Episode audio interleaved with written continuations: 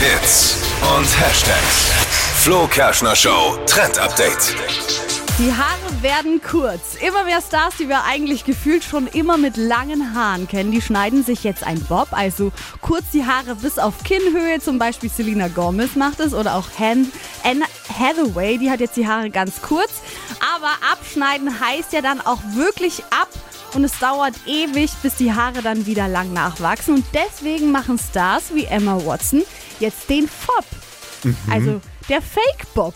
Da wird nichts geschnippelt, da werden die Haare einfach hinten zu so einem kleinen Zopf zusammengeflochten und dann zusammengesteckt, sodass das eben so aussieht, als ob ihr einen Bob habt, der so bis auf Kinnlänge geht. Schön. Von mir wurden äh, bei mir, Geht bei dir nicht mehr. Ohne Haare ist schwierig, äh, bei ne? mir wurden die Haare von selbst kurz. Also, und ich hatte nicht mal einen Bob dazwischen. Wie ihr diesen Frisurentrend zu Hause testen könnt, ich habe euch mal ein Erklärungsvideo mit reingepackt, findet ihr auf hitradion1.de. Ich find's mega, so kann man halt echt gut switchen zwischen lang und kurz.